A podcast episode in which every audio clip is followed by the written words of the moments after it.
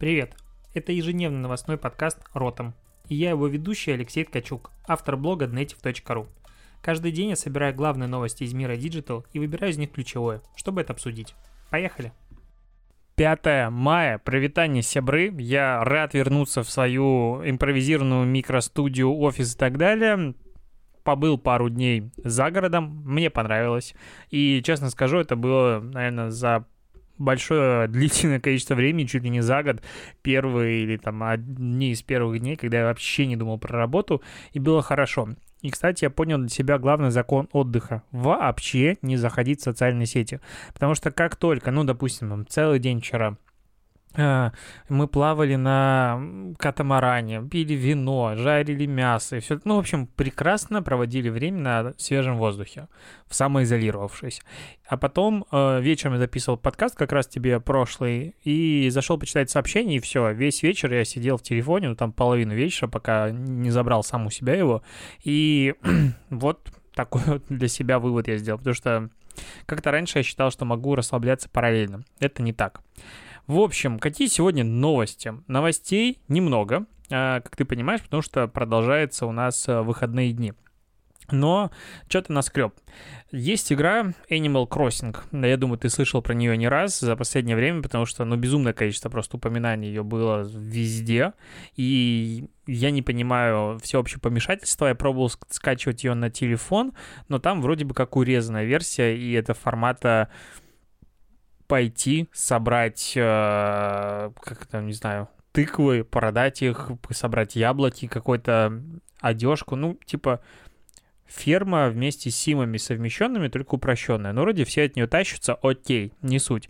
Смысл в том, что из-за того, что все от нее тащатся, то начали заходить реально бренды, и вот сейчас разработкой одежды для персонажей занялся Марк Джейкобс и сделал уже 6 предметов гардероба, которые можно использовать с помощью кода, который находится в инстаграме самого бренда. И, ну, по-моему, это круто. То есть э, очень немного игр есть в мире, для которых что-то бренды какие-то делают. И когда подтягивается один, обычно за ним подтягиваются другие. То есть это, по-моему, уже второй бренд, который сделал какие-то вещи для Animal Crossing. И, в принципе, если говорить о присутствии фэшн-брендов в онлайне, в... Что-то немножко подтупливо. Сложная дорога была, я немножко устал.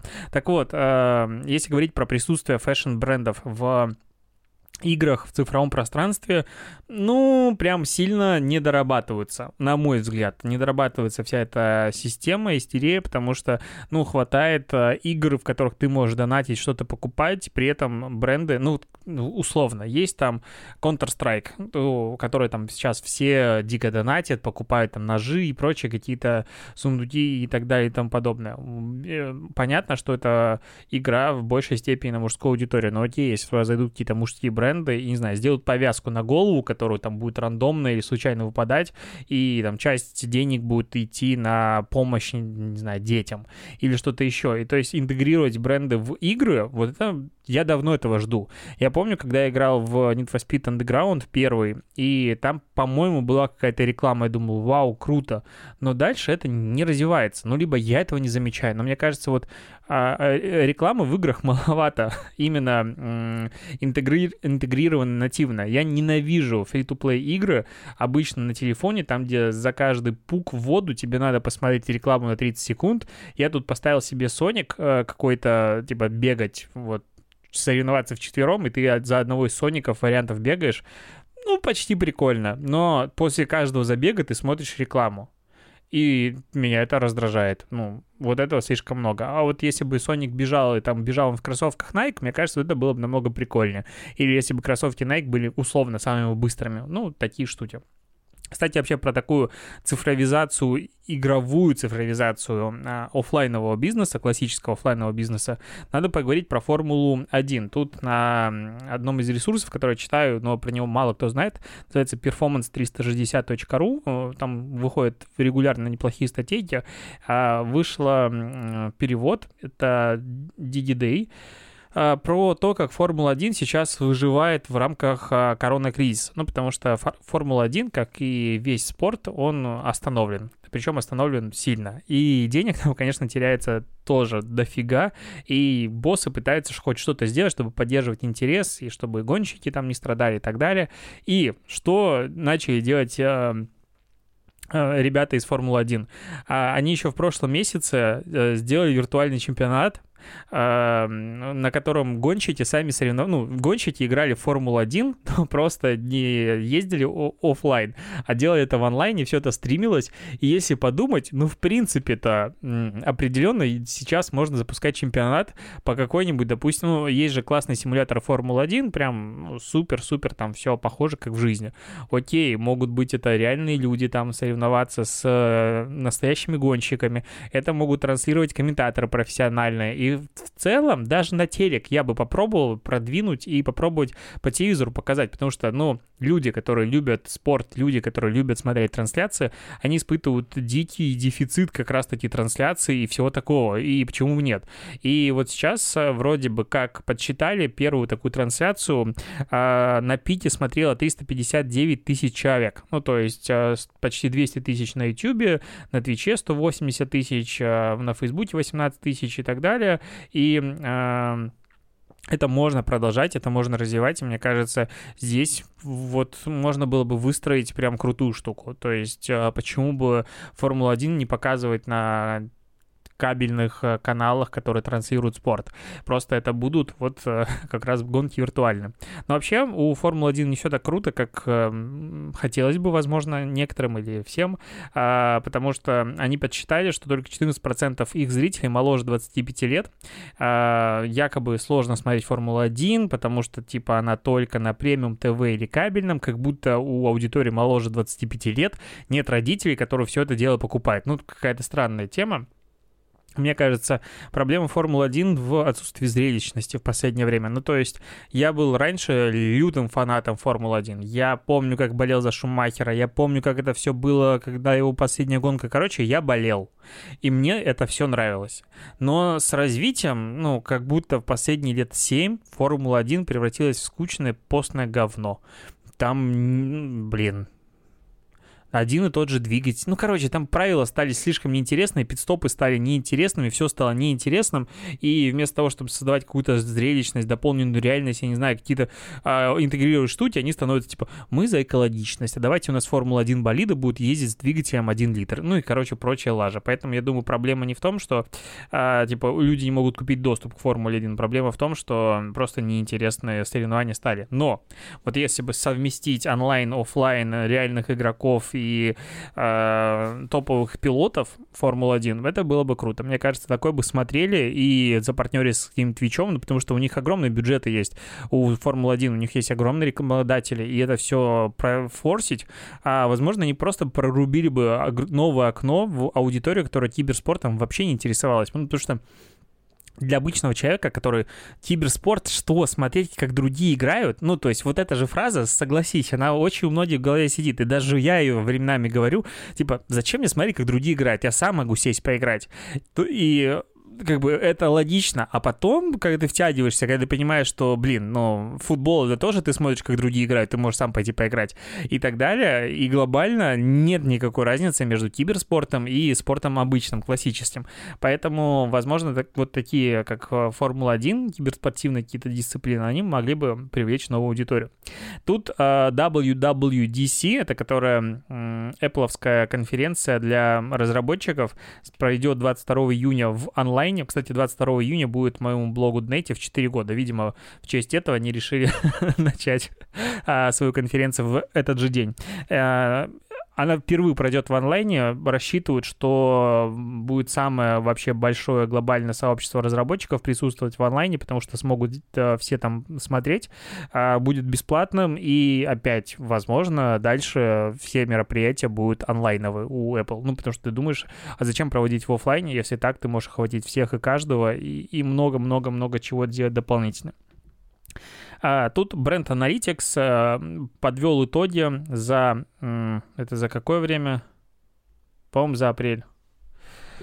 За март. Это за март. Эм, как меняется цитируемость разных площадок и э, СМИ в Рунете, и Telegram по-прежнему на первом месте. А у него прирост индекса цитируемости плюс почти миллион за месяц, почти сейчас стало 7321 э, единица цитируемости. 66% а всех э, ссылок, из, когда мы говорим про платформу, идет как раз-таки на Telegram. И понятно почему. Потому что Telegram, по сути, стал сейчас таким первоисточником большого количества информации. Ну, э, в Инстаграме не постят, не публикуют аналитический какой-то контент, ну, если мы говорим про селебов и так далее. Все крутые, интересные люди делают это в Телеграм. Ну вот ты прям, когда начинаешь думать, у кого есть телеграм-канал, у кого есть какое-то медиа, которое ты хочешь почитать, обычно всегда есть телеграм-канал. И это круто. Ну, то есть Telegram каким-то образом смог аккумулировать в себя самую топовую аудиторию. По сути, Telegram сейчас — это как ЖЖ раньше, вот во времена его рассвета. И сейчас иметь Telegram-канал не зашкварно, ну, пока, мне кажется. А, ну, то есть странно говорить, я пишу в Instagram а, свою какую-то аналитику. Это как-то звучит, ну, такое себе. Ну, если мы говорим, допустим, про политическую аналитику.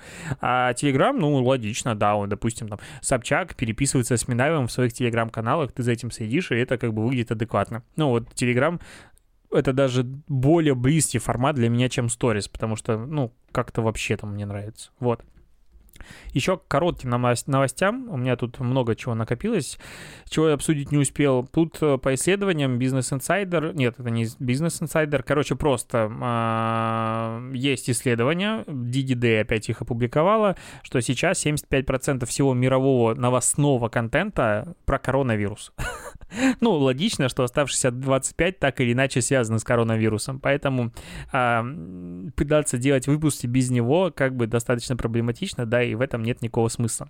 А еще интересная новость, которая более глубокая, попробую ее объяснить.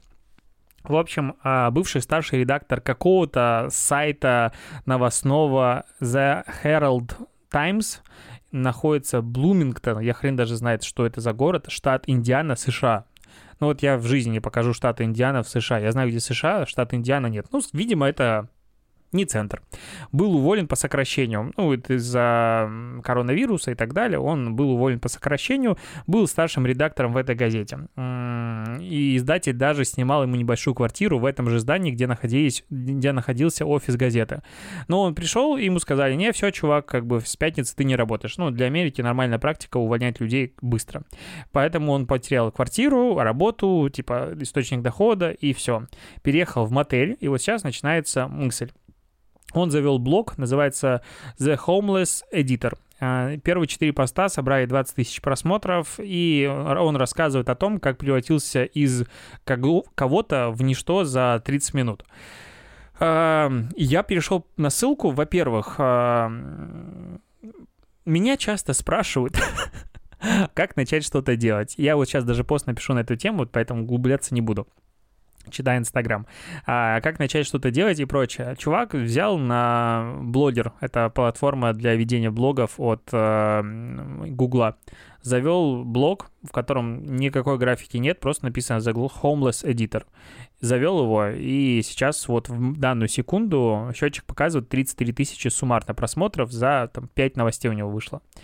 А, и просто начал писать. Вот главное, опять-таки, идея и начать. Вообще оформление, внешние какие-то там выкрутасы и прочее, допилиться, если это взлетит. А я всегда как бы советую начать с какого-то MVP-шки, и дальше все пойдет и не пойдет. Но я понимаю, почему его уволили, честно говоря. Я бы сам его уволил, и, видимо, он никогда в жизни работу не найдет. Потому что человек, старший редактор в новостном, а, ну, в медиа, он а, делает посты, без единого абзаца. Ну, то есть, э, представь себе 3000 символов, написанные без абзацев. Я даже не говорю о воздушных абзацах. Тут просто нет ни одной новой строки. Просто текст без редактирования, какой-то поток мыслей. Очень длинный. И ты на это смотришь думаешь, как? Ну вот как? Ну это же вот настолько не запариваться нельзя. То есть я говорю про то, что контент должно быть удобно читать. Он может быть по-разному оформлен и прочее, но удобно читать это черные буквы на белом фоне с воздушными абзацами, не сильно длинные предложения и прочее. Ну то есть это базовое понятие версти. И у этого чувака, вот который про него пишут СМИ, медиа, и вроде бы интересно. А, он пишет, я честно не вчитывался. А у него просто, ну, типа, как в блокнот написал. То есть вот в блокноте примерно такая же верстка. Вот это вот очень странно. И последнее про вообще и медиа, и последняя новость на сегодня. Тут Google и хотят нагнуть в Австралию э, и сказать, чтобы Google начал платить авторские отчисления за то, что у него появляются какие-то публикации новостных материалов в поиске самим э, издателем. И э, якобы новостной контент — это источник прибыли для технокомпаний уровня Google и Facebook. Ну, с Facebook я согласен, а вот с Google не все так однозначно, потому что э, Google ответил на эту инициативу, процитирую. «А, интернет-аналогом витрины киоска а, он назвал себя интернет-аналогом витрины киоска с периодичной печатью, где размещаются обложки изданий, чтобы простимулировать продажи. А, вот, а также корпорация напомнила, что издать, издания в печатную эпоху платили ритейлам за то, чтобы а, они их продавали, выставляли на более выгодные позиции в своих лайках. Короче, Google говорит, да, чуваки, вы медиа и все хорошо, я на вас зарабатываю, возможно, но при этом э, без моего ларечка вы не найдете своих читателей, и никто у вас ничего не купит. А при этом еще в 2018 году, аж в 2018 году, как это было давно, жалко, что нет более новой статистики, Google обеспечил а, австралийским изданием 2 миллиарда просмотров в самой Австралии, еще миллиард за пределами Австралии. Ну, то есть офигеть, сколько трафика дал. И я, конечно, понимаю, когда медиа, ну не то что ноют, а не согласны с Фейсбуком и другими социальными сетями, потому что они им генерируют контент и дальше вот типа на нем зарабатываются. Но вот Google как поисковик, мне кажется, на него бухтеть вообще не стоит, потому что, ну окей, Google скажет, ну, ребят, ну тогда людям не интересны новости, и вот алгоритмы начнут изменяться таким образом, что вы просто перестанете получать трафик вообще всегда. А все остальные выживут, и поиск, поисковая система от этого не станет хуже. Вот, какая-то такая мысль. Ладно, я вот э, отдохнул и до сих пор, видимо, какой-то уставший. Надеюсь, что завтра вроде бы рабочий день, и у нас прям как нахлынет волна, как прорвет вот эту вот плотину э, вещей, которые не были обсуждены за последние пару дней. Я вспомнил, у меня еще какая-то новость припасена была. А, во ВКонтакте появился тут бот, причем в веб-версии, когда ты заходишь, допустим, в пере как в переписку, а в самом верху, там, где поиск висит, новая иконка, называется бот «Лучше дома», который может с тобой общаться, говорить тебе про... Как они называются-то? коронавирус, как что там правильно делать и все такое. И вот э, новый бот во ВКонтакте появился. Это просто новый формат э, допуска к боту. Возможно, ВК запустит потом рекламу в мессенджере. Вот я не знаю. Я просто недавно делал стратегию, как раз где использовал ВК, в котором там аудитория сидит, но не смотрит новость, новостную ленту, ну, судя по анализу. И единственный вариант был с ней коммуницировать, это загнать их в бота и делать эм, а, общаться с ними в их переписке, то есть делать рассылку постоянно. Ну, рассылки во ВКонтакте, на мой взгляд, они очень даже жизнеспособны, и много где их можно применить. Вот. Наверное, на этом все закончу. Будет короткий такой подкаст сегодня. Спасибо, что дослушал. Услышимся с тобой завтра. И смотри видеоверсию на YouTube, потому что с каждым днем она становится все лучше и лучше. Пока.